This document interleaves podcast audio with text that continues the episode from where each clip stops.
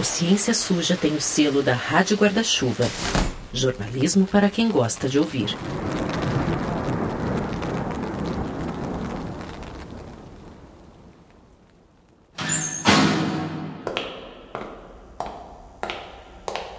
Estes são os de hoje, doutor. É uma sala branca toda cheia de azulejos. De costas para uma das paredes tem uma fila de homens parados. Até pouco tempo atrás, esses mesmos homens estavam nas ruas da cidade do Rio de Janeiro, mas agora eles estão ali, dentro das dependências da Polícia Civil. Eles não cometeram um crime, ou pelo menos não algo que seria visto como um crime hoje em dia, mas mesmo assim foram detidos e fichados. Indivíduo 5446. De frente para eles tem um médico na casa dos 40 anos. Ele observa cada um dos homens com atenção, mede a circunferência da cintura, estica um braço, examina o tórax e os mamilos. De vez em quando, baixa o olhar e faz uma anotação num caderno que carrega nas mãos. Circunferência 27. O médico então se afasta e ajeita uma câmera num tripé. É uma câmera das antigas, daquelas que tem uma espécie de sanfoninha no meio. Afinal, a gente está na década de 1930. Depois de reveladas, as fotos em preto e branco mostram jovens com diferentes biotipos, todos nus, os rostos sem expressão. Esses homens foram detidos por serem pederastas passivos, ou seja, eles eram gays e com comportamentos tidos como afeminados, e eles eram pobres também. Quer dizer, como não existia uma tipificação penal para pederastia passiva, eles eram acusados de vadiagem, atentado ao pudor, prostituição. E aí, muitos iam parar naquela sala branca para serem medidos dos pés à cabeça. A teoria desse médico e de muita gente na época era de que a tal pederastia passiva seria causada por certas anormalidades do organismo. E corrigir essas anormalidades seria um jeito de se livrar da pederastia. Os nomes desses homens que foram avaliados não aparecem em nenhum registro. Todos são chamados por aquele médico de invertidos, enfermos, anormais, criminosos, sodomitas, pervertidos, pederastas e desorganizadores da família, da nação e da humanidade.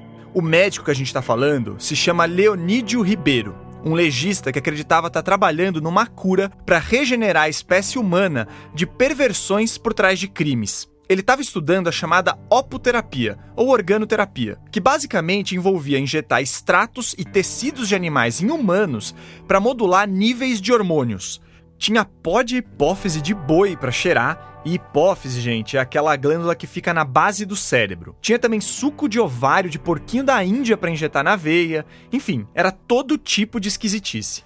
Parece receita de caldeirão de bruxa, mas esse, na verdade, foi o início de uma ciência que prometia trazer vitalidade, bem-estar, força, criatividade, fertilidade, mas que na prática era testada e aplicada em gente que não se enquadrava nas normas sociais da época. Até crianças poderiam ser tratadas para prevenir pecados. A organoterapia não era uma loucura de um médico excêntrico ou da Polícia Civil do Rio, não. Na década de 30, ela chegou a ser pop, os jornais, as charges, os teatros, os médicos, os cientistas, os sociólogos, os cronistas, todo mundo falava da técnica. Teve até uma marchinha de carnaval do Lamartine Babo sobre o assunto em 1929.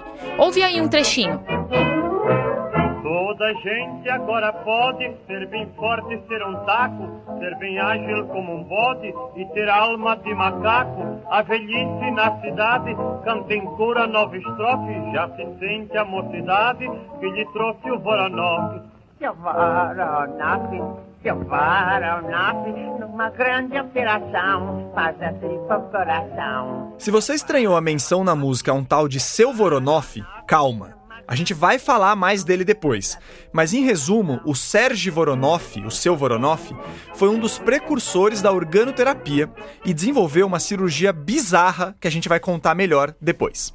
Mas naquela época, a preocupação com o progresso da espécie humana era uma prioridade da ciência, da medicina e da política. O mundo estava se recuperando da gripe espanhola e da Primeira Guerra Mundial, e em paralelo, a eugenia estava em alta. Então havia um clima de querer fortalecer a espécie humana, por assim dizer. Mas claro que isso era priorizar traços de uma etnia só. A gente tem um episódio todinho sobre eugenia na nossa primeira temporada, mas a premissa dessa dita ciência era promover a multiplicação dos humanos mais evoluídos, entre aspas, e impedir que os degenerados seguissem se disseminando. O problema, claro, sempre foi em como definir o que era evoluído e o que era degenerado.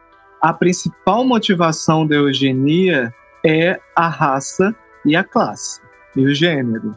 Ou seja, a eugenia, ela trabalha, ela, ela institui esse filtro social de fazer uma eliminação social dos indesejáveis. E os indesejáveis são prostitutas, imigrantes, pobres, mulheres rebeldes, né? mulheres que questionam a ordem patriarcal, homens que fogem da heteronormatividade secular a endocrinologia ela vai por essas brechas também. Esse aí é o historiador Rodrigo Lima, da Fundação Oswaldo Cruz. Ele dedicou o mestrado e o doutorado ao estudo da ciência dos hormônios do começo do século XX aqui no Brasil. Ele vai voltar mais pra frente no episódio, mas o importante é dizer que a organoterapia está inserida nesse contexto que permitiu a realização de pesquisas que violavam os direitos básicos das pessoas. E hoje ela é vista assim como uma prática eugênica. A aplicação mais assombrosa da eugenia certamente aconteceu na Alemanha nazista, com experimentos de embrulhar o estômago em pessoas que não eram da chamada raça pura ariana. Isso sem contar as milhões de execuções de judeus, ciganos, homossexuais e pessoas com deficiências. Nesse episódio, a gente vai mostrar de novo que não é preciso atravessar o oceano para encontrar exemplos de práticas eugênicas. Nós vamos contar a história da organoterapia e do que acontecia naquela salinha de azulejos brancos do Rio de Janeiro há cerca de 90 anos. Você vai ver como um legista brasileiro chegou a ser elogiado pelo ditador italiano fascista Benito Mussolini graças a uma ciência pra lá de suja. E onde essa mesma ciência desagou nos dias de hoje.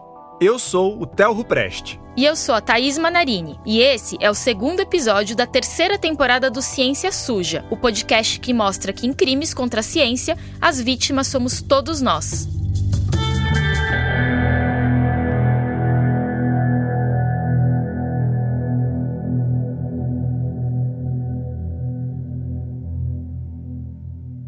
Antes de seguir com a nossa história, eu queria contar como a gente ficou sabendo dela. No fim do ano passado, o Ciência Suja lançou uma chamada para que outros jornalistas e divulgadores científicos trouxessem ideias de pautas e contribuíssem no papel de repórteres mesmo. E veio muita coisa bacana, de verdade. Tanto que nessa nossa temporada de agora, a gente vai ter quatro episódios produzidos por esses parceiros, que é algo que deixa a gente muito feliz. Sempre foi uma vontade nossa ajudar a promover o jornalismo científico de profundidade. Enfim, literalmente a primeira pauta que chegou dessa chamada foi sobre a tal organoterapia, ou opoterapia. Quem fez a inscrição foi a Isabela Lobato, lá de Minas. A Isabela é uma das pessoas mais jovens a fazer o treinamento de jornalismo em ciência e saúde da Folha de São Paulo, em 2021. E para falar a verdade, ela foi a primeira a se inscrever porque errou no prazo final da chamada. Conta aí sobre sua ansiedade e sobre a ideia da pauta, Bela. Oi, gente, eu sou a Isabela Lobato, tenho 21 anos e sou estudante de jornalismo na UFMG. É, assim que eu vi o anúncio da chamada para pautas do Ciência Suja, eu me inscrevi correndo, porque achei que terminaria no dia 31 de dezembro de 2022 e não no fim de janeiro de 2023. Eu já era a maior fã do podcast como ouvinte e aí fiquei muito empolgada com a possibilidade de contar histórias sobre ciência profissionalmente também. Bom, essa história chegou até mim em 2021, durante o treine da Folha que a Thaís mencionou. Nós fizemos um caderno especial sobre bioética e o Marcelo, um colega trainee que também estudou na Fiocruz, lembrou do tema de pesquisa do Rodrigo e sugeriu para uma matéria. Eu, ele e uma outra colega, a Suzana, chegamos a escrever uma reportagem sobre o tema para esse caderno, mas pelo próprio formato não nos aprofundamos muito.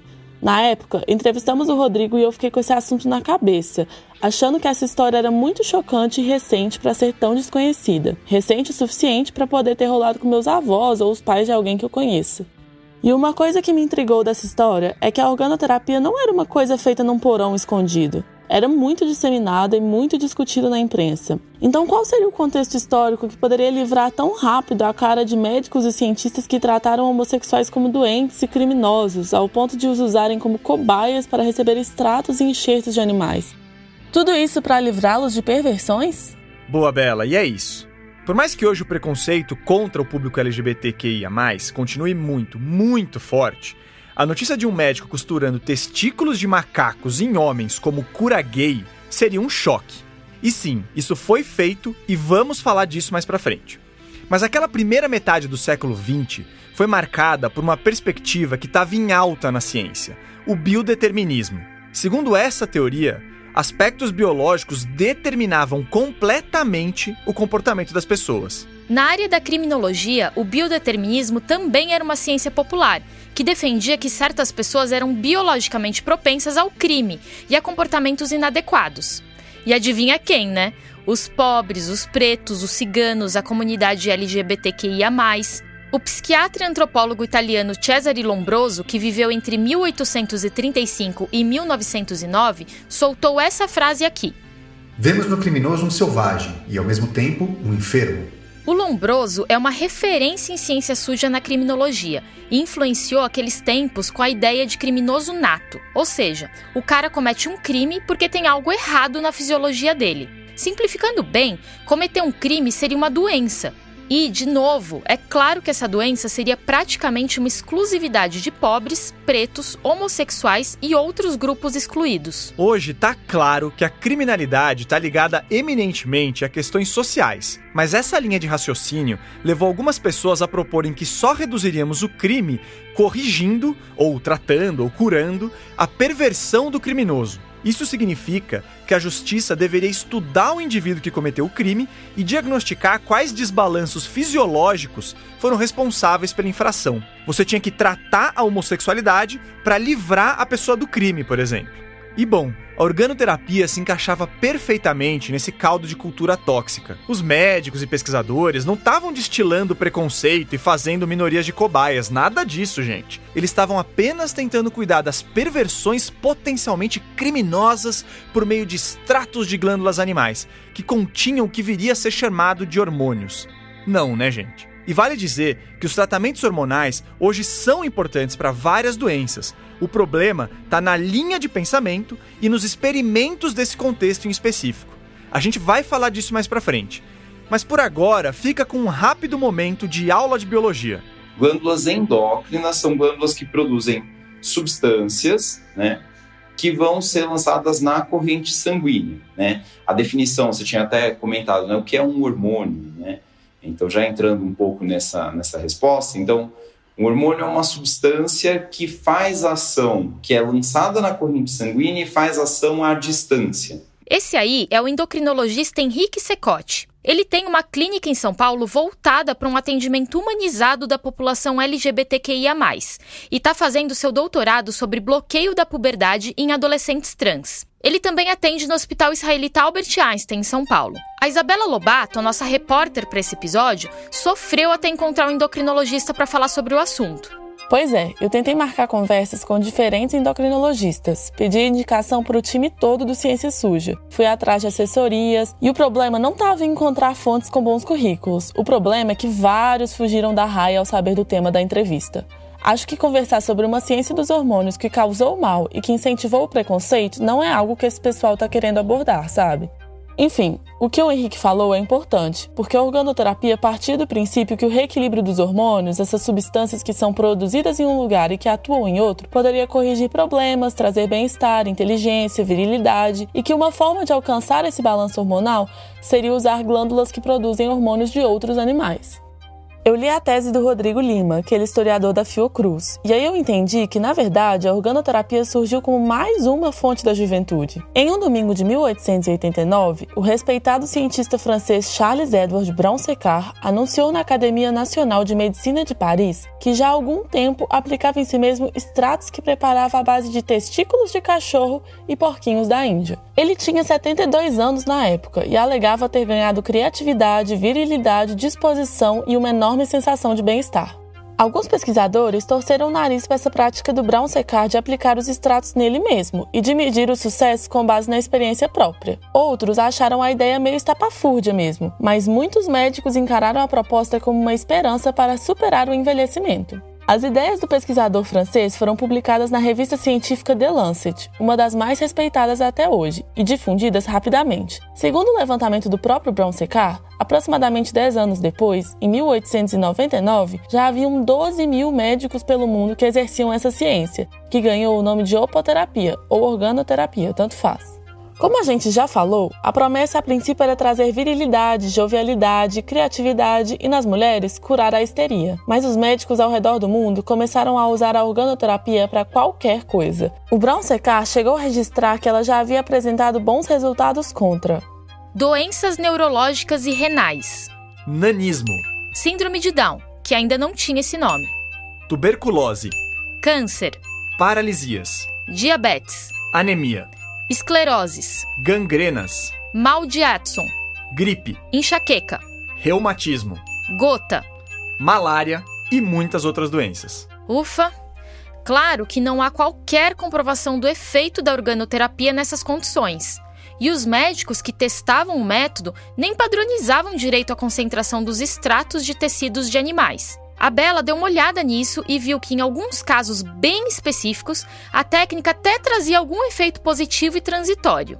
É, então, o Henrique Secote falou, por exemplo, que extratos de tireoide poderiam, às vezes, quem sabe, ajudar a melhorar quadros de cretinismo em crianças. Cretinismo era como os médicos se referiam a uma doença que hoje praticamente não existe mais, porque o nosso sal de cozinha é iodado e o iodo regula a produção de hormônios da tireoide. Aí que tá.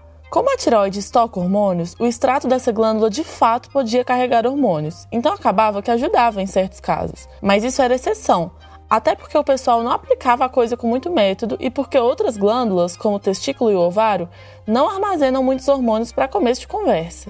Hoje, considera-se que os supostos benefícios da organoterapia relatados são, em sua enorme maioria, do efeito placebo, ou mentira mesmo.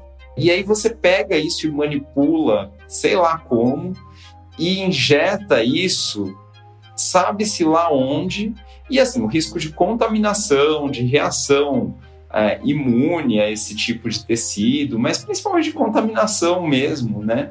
É enorme, com um benefício com certeza nulo. O próprio processo inflamatório muitas vezes acabaria destruindo muitas dessas moléculas e, enfim.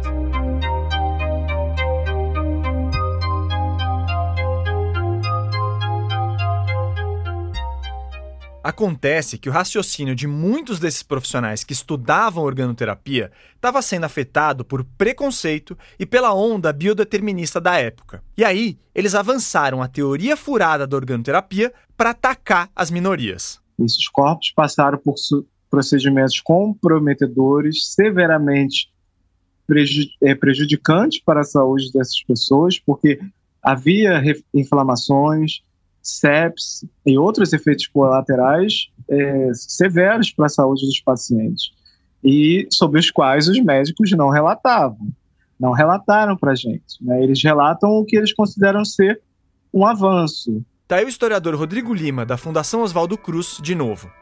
E é importante reforçar que a organoterapia e a eugenia, de forma mais ampla, não foram um delírio ou práticas isoladas. Se hoje elas são rechaçadas pela ciência, naquele momento estavam entre as práticas consideradas modernas. E era uma ciência que estava produzindo o mundo, né? Assim, não era qualquer ciência. Estava produzindo política de Estado, né? Estava produzindo cidade, estava produzindo território, estava produzindo uma certa ideia do que é um corpo saudável, né? Do que é um corpo impuro. Estava produzindo uma série de classificações é, todas elas, obviamente, é, baseadas e formadas por paradigmas racistas, né, racializados. Essa voz é da Alana Moraes, uma antropóloga da Universidade Federal do Rio de Janeiro e pesquisadora do Laboratório de Tecnologia, Política e Conhecimento, o Pimenta Lab, da Unifesp. A gente trombou com ela no Twitter em uma thread que ela argumentava que ter como princípio a defesa da ciência sem senso crítico é um retrocesso que apaga os rastros de destruição e violência deixados por práticas que foram conduzidas por cientistas no passado. A Alana defende a ciência e o método científico, tá, gente? Mas ela também defende que se tenha senso crítico ao analisar a prática científica e as suas relações com outros campos, como a política. A ciência ela faz parte do mundo. Ela faz parte do mundo, ela é feita por pessoas que fazem parte desse mundo e por pessoas que estão implicadas e estão informadas por certos valores éticos e políticos, né? Não é à toa que a opoterapia encontrou apoio até em instituições científicas que são imensamente respeitadas nos dias de hoje. A Fiocruz e o Instituto Butantan, por exemplo, foram os maiores produtores de opoterápicos do país na década de 1940. E como a gente já disse, os pesquisadores que estavam por trás dessa prática eram considerados sérios. Entre eles tinha o Leonídio, o médico daquela sala branca nas dependências da Polícia Civil Carioca que a gente falou lá no comecinho do episódio. Na volta do intervalo, a gente fala dele.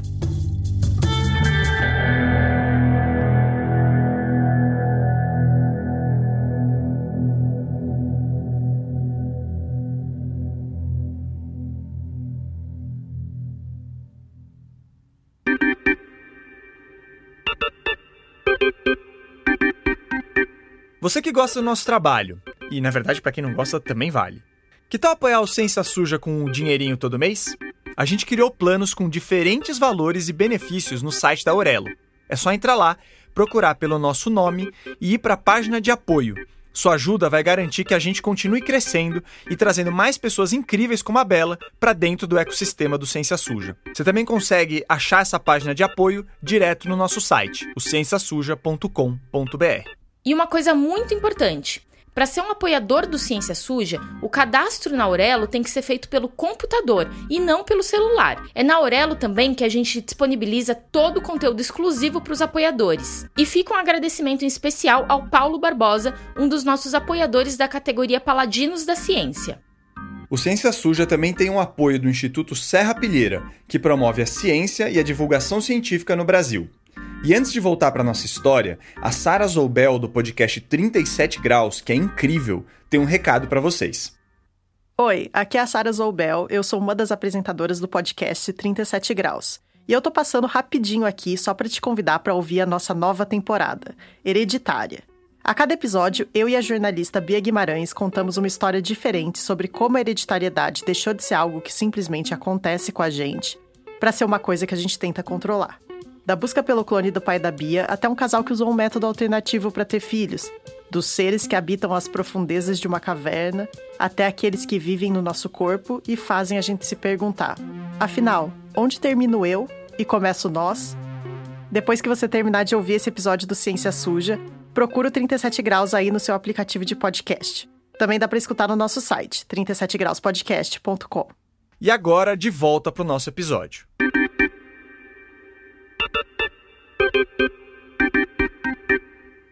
É importante entender que as concepções de sexo, gênero e orientação sexual na primeira metade do século XX eram diferentes do que são hoje. Todas essas três coisas eram meio que a mesma coisa, para falar a verdade. A pessoa que nasce com pênis e testículos é homem, tem hormônios masculinos e sente atração por mulheres. Ponto. A pessoa que nasce com vagina é mulher, tem hormônios femininos e sente atração por homens. Nada se misturava. O que não se encaixava nessas duas caixinhas eram pontos fora da curva, ou seja, era considerado anormalidade. Eles até usavam o termo intersexo para pessoas que tinham características sexuais mistas, mas o conceito era completamente diferente de hoje. Naquela época, tudo que está na sigla LGBT lésbicas, gays, bissexuais, transexuais, transgênero, travestis também entrava no conceito de intersexuais e todos eram enfermos sexuais, segundo um artigo do próprio Leonídio Ribeiro. Na verdade, quase todos, né, Thaís? Os homens que faziam sexo com outros homens, mas que eram ativos, não eram considerados doentes. O desequilíbrio estaria na passividade e no desejo de ser penetrado.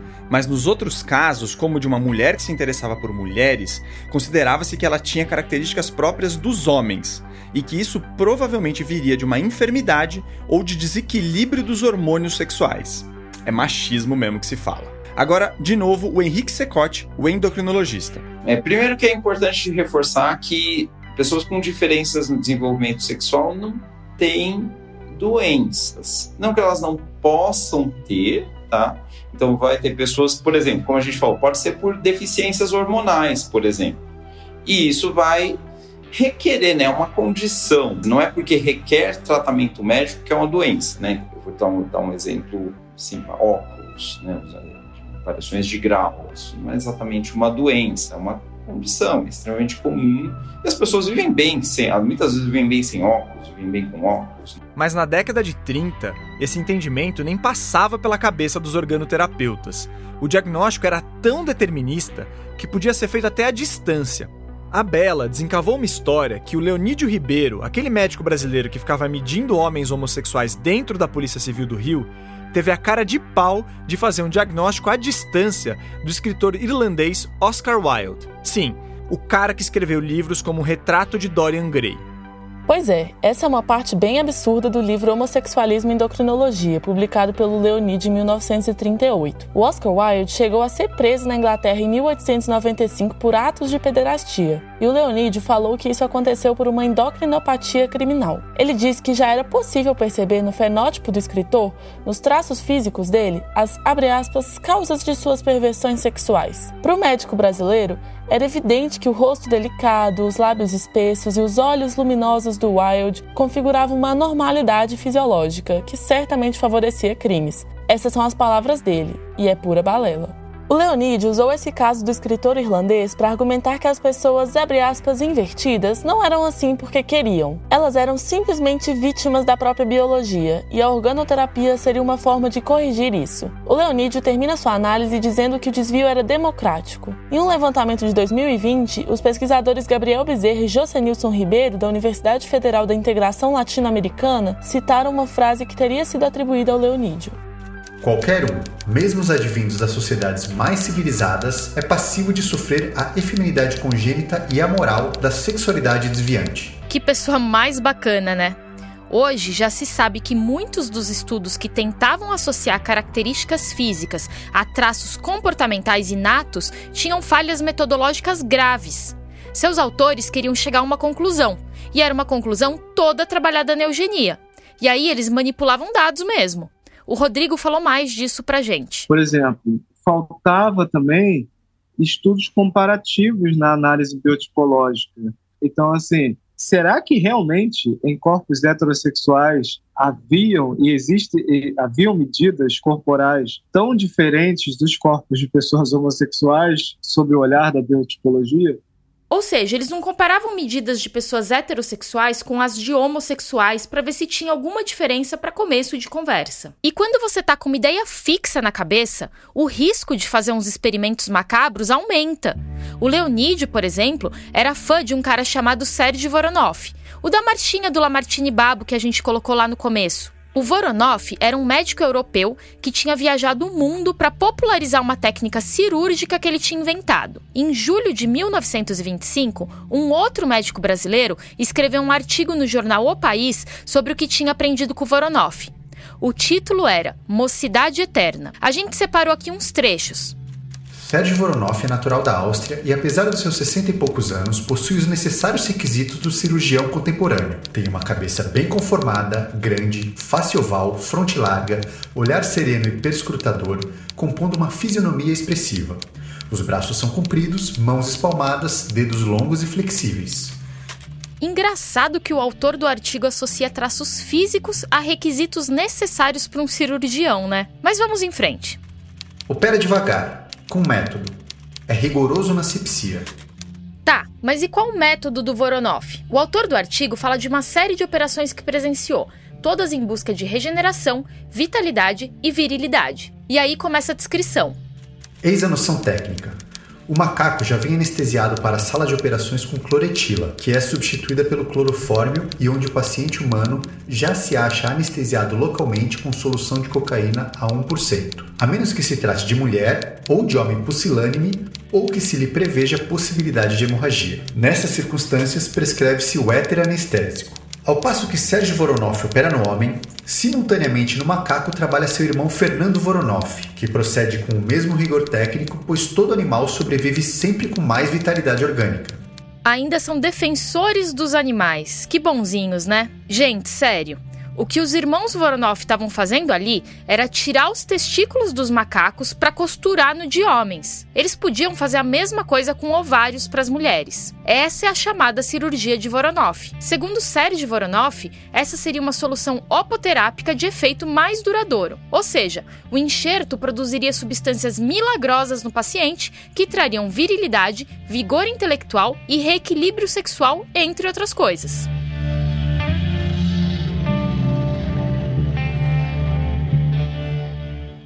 Tem espaço para uma curiosidade aqui? Sempre tem, Bela.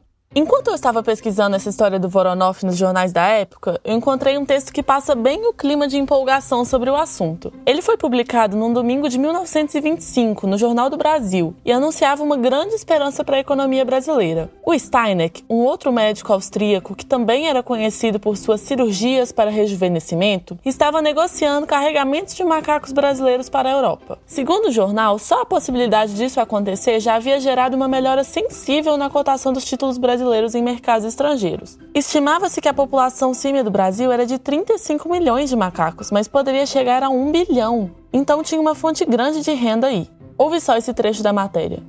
Que futuro risonho!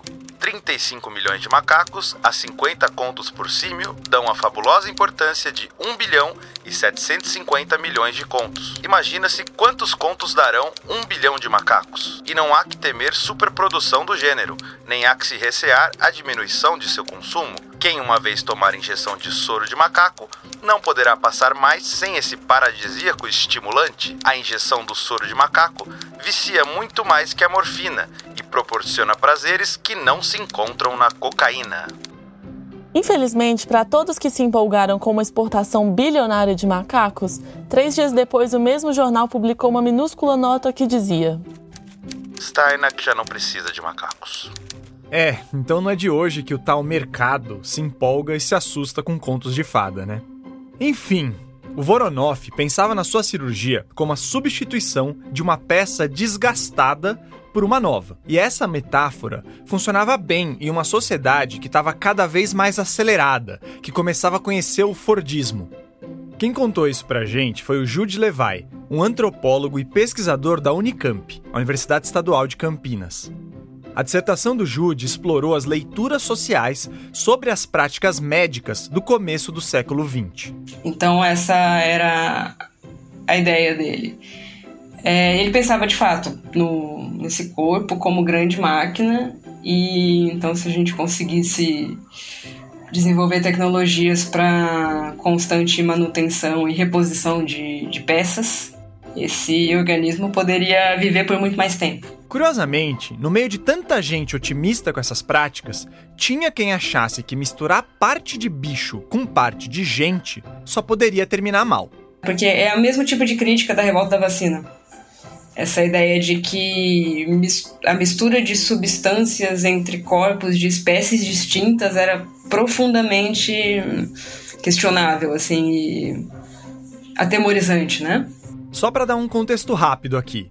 As primeiras vacinas contra a varíola, lá do século XVIII, usavam o vírus da varíola bovina.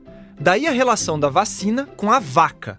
A palavra vacina, aliás, vem de vacinos, que em latim é derivado da vaca.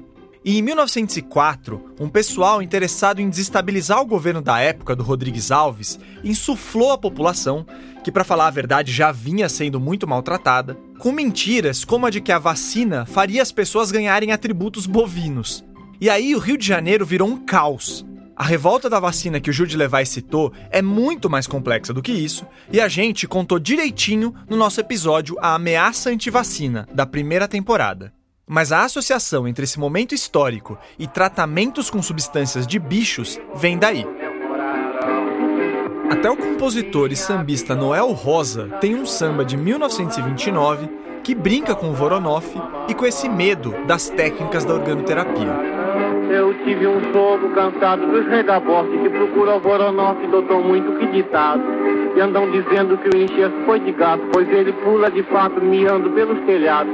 Aonde eu moro tem um bloco... Só que o medo de se rebaixar o status de animal primitivo não deve ser visto só como brincadeira ou delírio. O que o Jude encontrou na pesquisa dele foi que as populações excluídas, dos indígenas aos homossexuais, eram vistas como primitivas ou menos evoluídas. Então, além de menos racionais e mais impulsivas, elas poderiam ser tratadas com substâncias extraídas dos seus pares, entre aspas. Ou seja, um tratamento de bicho para bicho. Eu vou te falar, entre os muitos absurdos desse episódio aqui, esse raciocínio foi um dos que mais me embrulhou o estômago. Lembra daquela frase do Lombroso, o cara da teoria do criminoso nato? Vemos no criminoso um selvagem e, ao mesmo tempo, um enfermo. Pois é, tá tudo ligado. Agora podemos voltar de novo para o médico Leonídio Ribeiro, o fã do Voronoff e o primeiro coordenador de um órgão da Polícia Civil do Rio de Janeiro chamado Laboratório de Antropologia Criminal. Nesse laboratório, ele examinou o corpo de 196 homens detidos por pederastia passiva e depois publicou aquele livro de 1938 chamado Homossexualismo e Endocrinologia. Foram nessas páginas que ele associou características corporais a comportamentos sexuais desviantes e recomendou a organoterapia como um tratamento para os homens gays. Ah, e na obra ele também prescreveu choques nos genitais, banhos de luz ultravioleta, mudanças de dieta, leitura de certos romances heterossexuais, seja lá o que for isso, e até assistência educacional como complemento ao tratamento hormonal da organoterapia. E por incrível que pareça, os textos do Leonídio tiveram repercussão dentro e fora do país. A gente já citou aqui uma pesquisa de 2020 feita na Universidade Federal da Integração Latino-Americana. Pois bem, Nesse trabalho fica claro que as teorias do Leonídio se espalharam para os campos da medicina, linguagem, antropologia, sociologia, história, ciências sociais, psiquiatria, literatura e até na música. Tá. Mas Bela, o Leonídio chegou a aplicar organoterapia naqueles homens que ele estudou dentro da polícia? Ou ele só ficou medindo eles contra a vontade? O que já seria meio bizarro, né? Então, não existem evidências formais de que a opoterapia tenha sido aplicada dentro do laboratório de antropologia criminal. Mas o Rodrigo Lima dedicou seu mestrado inteirinho a essa história. E para ele, é muito possível que Leonide aplicasse sim essas técnicas nos detidos. Até porque, como diretor desse laboratório, ele tinha muito poder. Basicamente, o Leonídio Ribeiro, ele foi um médico legista muito conhecido entre as décadas de 20, 1920, 1930 e 40 no Brasil. Ele escreveu clássicos da medicina legal, da medicina forense. O trabalho dele com os homossexuais nada mais é do que uma tentativa de, sob os cuidados da medicina, de institucionalizar um tratamento aos homossexuais é, através da endocrinologia essa, é, esse, esse combate, essa luta contra o corpo homossexual ela já era duradoura no Brasil. Na prática, o historiador James Green mostrou no artigo O Pasquim e Madame Satã, a Rainha Negra da Boemia Brasileira, de 2003, que nos tempos do Leonídio já era uma tradição das delegacias brasileiras deter travestis e homossexuais para que eles trabalhassem na limpeza dos postos policiais, na faxina mesmo. Essas pessoas eram vistas como corpos convenientes que podiam servir para estudos ou trabalhos forçados. Então não seria exatamente uma surpresa que esse grupo virasse cobaia de experimentos.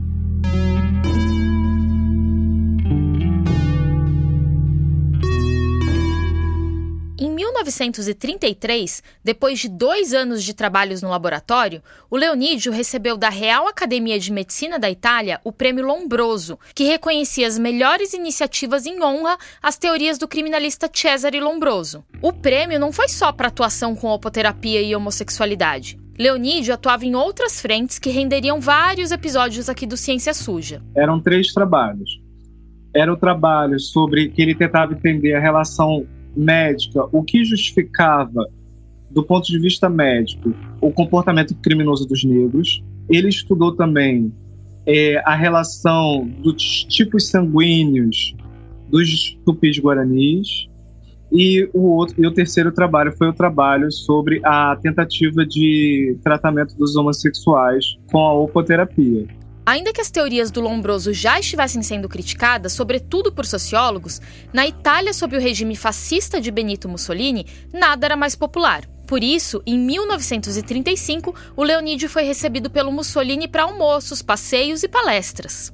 É, na palestra, ele disse que, e dividiu a fala com Mussolini, ele declarou que as ideias gerais italianas tinham sido seguidas nos trabalhos realizados no gabinete de identificação da polícia da capital brasileira. E que foi esse trabalho que rendeu ao grupo de, de identificação da Polícia Civil do Rio de Janeiro o Prêmio Lombroso de 33. Na réplica, o Mussolini eh, respondeu.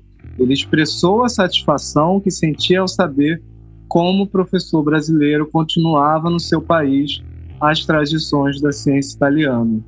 A gente já falou aqui, em outro episódio até, mas ainda existe uma ideia torta de que a eugenia não emplacou no Brasil. Só que a realidade mostra que tinha médico brasileiro recebendo elogio do Mussolini por seguir as, aspas, tradições da ciência italiana. No caso, a eugenia mesmo. E os 196 homens analisados pelo Leonídio no Laboratório de Antropologia Criminal não foram os únicos a passar por essa situação. Enquanto esse médico escrevia suas três autobiografias, mais um monte de homens e mulheres foram usados como cobaias e tratados como seres indesejáveis. Nos anos que passou pesquisando, o Rodrigo Lima nunca encontrou as fichas desses homens nos arquivos da Polícia Civil mesmo que tantas outras do mesmo período estejam conservadas. Ele também nunca tomou conhecimento de vítimas que tenham vindo a público falar sobre o que aconteceu no laboratório de antropologia criminal da Polícia Civil do Rio. De acordo com Rodrigo, talvez isso seja um sinal de que, no fundo, o Leonídio sabia que seus experimentos não eram lá muito éticos. E ele não era bobo de ficar destacando seus preconceitos ou gerando provas contra si mesmo alguns acadêmicos acham que a gente tem que falar só o que o documento diz. Eu discordo dessa posição. Eu acho que a gente tem margem para pensar em tudo. E aí a margem que a gente tem para pensar em tudo é o, que dá esse aparato é o aparato institucional, a força que ele tinha policial pra, por trás dele e tudo que permitia ele é, dizer que não tinha feito. E sobretudo porque as vozes foram silenciadas, né? No livro, ele só, ele só, só tem relatos de quatro pacientes, e mesmo assim, não são os pacientes falando, escrevendo. É um médico falando sobre os pacientes. Eu acho que nessa altura do episódio já estão claras as falhas metodológicas e as infrações éticas do Leonídio e da organoterapia como um todo. E que essa prática, que tinha uma relevância considerável no mundo científico, estava claramente vinculada à discriminação e a ideais eugênicos. Olha, o principal elemento para o crescimento da eugenia no Brasil é a presença da miscigenação. O sonho brasileiro das elites brasileiras no início do século XX é o embranquecimento da sociedade. Embranquecer através da imigração, embranquecer através de, do impedimento da entrada de determinadas nacionalidades no Brasil através de certos imigrantes e, sobretudo, atingir esse ideal, o ideal de uma sociedade branca guiada pelo padrão heteronormativo.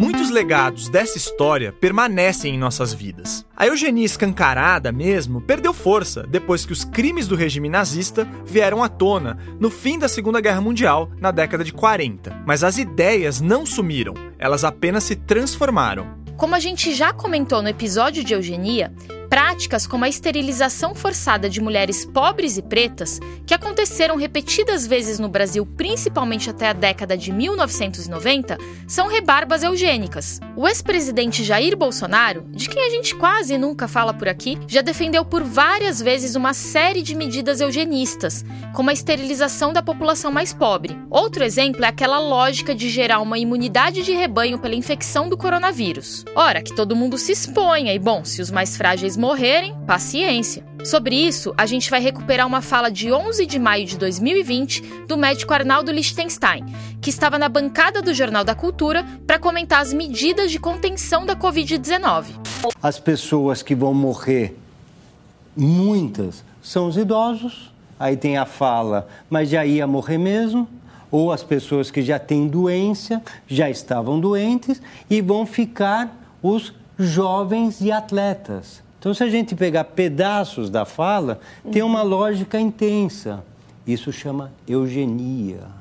No mais, até recursos da endocrinologia moderna às vezes são usados em busca de um ideal irreal de corpo forte, másculo, alto e invencível. Recentemente, uma ex-participante do BBB, a Fly, veio a público contar dos efeitos colaterais que sofreu ao usar o implante que libera um hormônio masculino. O chamado chip da beleza promete coisas como mais disposição, emagrecimento, maior libido, pele firme, melhoras no sono. Você reconheceu essas promessas? Pois é.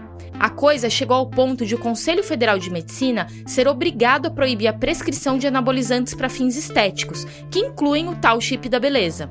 O endocrinologista Henrique Secotti lembrou de outra situação. Uma situação que é recorrente no consultório né, são os pais querendo que o filho fique mais alto. Né? E o filho tem uma altura normal, normal. E a previsão de altura é uma altura normal. Mas o coleguinha da escola usou hormônio e agora ele está alto, né? Será que não dá para o meu filho usar também? E como nada na história da medicina é preto no branco, apesar das falhas éticas gigantes, os primeiros estudos da ciência dos hormônios também moldaram aspectos positivos da endocrinologia de hoje. Um exemplo aqui é o uso de extratos pancreáticos contra o diabetes. Depois de anos estudando as secreções do pâncreas em cachorros e outros animais, os pesquisadores Frederick Bentin e Charles Best finalmente conseguiram isolar a insulina e aplicá-la em crianças com diabetes tipo 1. Isso revolucionou o tratamento da doença e até hoje se aplica insulina em vários casos, embora agora ela seja obtida em processos de laboratório, não a partir de bichos. O trabalho do Frederick Bentin e do Charles Best foi reconhecido com um prêmio Nobel de Fisiologia e Medicina. E tem ainda uma coisa que parece meio contraditória, mas de um jeito muito louco, a ideia de um conserto biológico, entre aspas, que o Leonídio defendia, se virou contra o preconceito. Isso vai acontecer com o movimento feminista e o movimento queer, basicamente, que vai pensar, cara, tem umas teorias interessantes aqui existem possibilidades de uso de hormônios e se a gente tipo usar essas coisas na direção que a gente quer, né? E não na no sentido de tentar curar ou corrigir os desvios, mas de operar junto com a agência das pessoas. E aí isso aí é uma virada sensacional, assim, que é a população que, que dá. Partir das décadas de 40 e 50, com essa inversão do pensamento, feministas, ativistas, homens e mulheres que eram considerados intersexuais e que hoje se encaixariam em diferentes letras da sigla LGBTQIA, começaram a reivindicar certas técnicas hormonais e cirúrgicas que mexem com a fisiologia do corpo para si. E não para curar uma perversão, mas para finalmente se sentir em paz com o corpo e como ferramenta de bem-estar e saúde. O médico dinamarquês Christian Hamburger, que em 1952 criou o que alguns consideram ter sido o primeiro protocolo de transição de gênero, dizia que era antiético da parte dos médicos negar às pessoas trans tratamentos para fazer suas vidas serem as mais toleráveis possíveis. Apesar das muitas limitações e dificuldades, hoje uma pessoa trans pode conseguir acesso a tratamentos para uma transição de gênero. Mas isso porque os verdadeiros atores dessa história, as cobaias, as pessoas tratadas, se inteiraram sobre o assunto e cobraram humanidade de profissionais de saúde e pesquisadores. A ciência é defendida aqui em todo episódio, e quem ouve a gente faz tempo já sabe disso. Mas casos como esse deixam claro como a produção científica é influenciada demais pelo tempo em que ela está inserida. Para a gente tirar o melhor dela, a gente precisa também aprender com o nosso passado e valorizar a história, a sociologia e as críticas saudáveis. É muito louco quanto a gente não para para refletir sobre nada. A gente não, não reflete, a maior parte da, da, da, formação médica não reflete nem sobre o método científico. A gente não discute história, a gente não discute. É, a formação médica hoje reproduz padrões e a gente vai reproduzindo. Ou seja, a gente está nesse momento de, no fundo, de retomar, talvez, né, uma, uma outra ciência. É, que seja mais aberta, que seja mais porosa. E eu acho que isso tudo envolve uma generosidade também das pessoas que em ciência, né? uma curiosidade, é, uma disposição de estar aberta né? para fazer alianças. Eu acho que a ciência pode ser um ótimo lugar para a gente fazer alianças para produzir um mundo mais justo, um mundo melhor.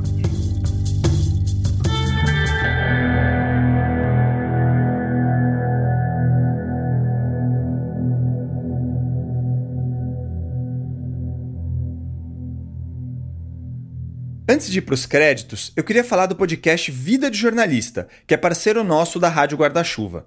O Rodrigo Alves, que toca o Vida, acabou de estrear uma temporada com perfis de jornalistas e a primeira personagem perfilada é a incrível Dorit Harazin. Eu lembro lá nos meus tempos de editor Abril de ouvir o povo falar dela com muita reverência. O episódio está excelente, vale a pena. O Ciência Suja é apresentado por mim, Theo Ruprest. E por mim, Thaís Manarini. Este episódio teve apuração da Isabela Lobato. O roteiro também foi escrito por ela, com o apoio técnico e as pensatas do time do Ciência Suja. Obrigado por topar participar dessa aventura com a gente, Bela. Que isso, gente. Eu que agradeço. Eu amei. Contem comigo. A edição de som e as trilhas desse episódio são do Felipe Barbosa. As vozes complementares são do Felipe Barbosa e do Pedro Belo, que também fez o conteúdo extra. As artes de capa do episódio são da Mayla Tanferri e do Guilherme Henrique. Para este episódio, nós usamos um trecho da música Minha Viola, do Noel Rosa, distribuída pela Nikita Music sob licença do Instituto Cultural Cravo Albim, e da Martinha Selvoronoff, também conhecida como Marcha do Enxerto, do Lamartine Babo e gravada pela Odeon. Também usamos áudio do Jornal da Cultura. A terceira temporada do Ciência Suja tem o apoio do Instituto Serra Pilheira, que promove a ciência e a divulgação científica no Brasil. No site e nas redes do Serra Pilheira, você consegue ver quanta coisa incrível tem o apoio deles. Para mais informações sobre o podcast, para virar um apoiador e para ter acesso aos materiais complementares deste episódio, acesse o nosso site www.cienciasuja.com.br ou as nossas redes sociais. A gente está no Twitter, Instagram, Facebook e no TikTok. A gente se vê daqui duas semanas com mais um episódio. Até lá, pessoal!